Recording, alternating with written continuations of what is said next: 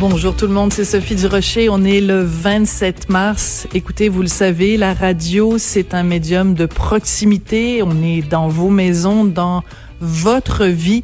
Et plus que jamais dans des périodes d'incertitude et d'instabilité comme celle qu'on se connaît, qu'on connaît en ce moment, notre rôle à Cube Radio, c'est de vous rassurer, de vous informer, de vous orienter à travers les dédales des différents programmes gouvernementaux, mais aussi de vous écouter. c'est ce qu'on va faire aujourd'hui pendant une heure à l'émission. On va prendre vos appels, on va prendre vos courriels et vous allez pouvoir euh, vous adresser directement à des spécialistes en finances personnelles et en planification financière.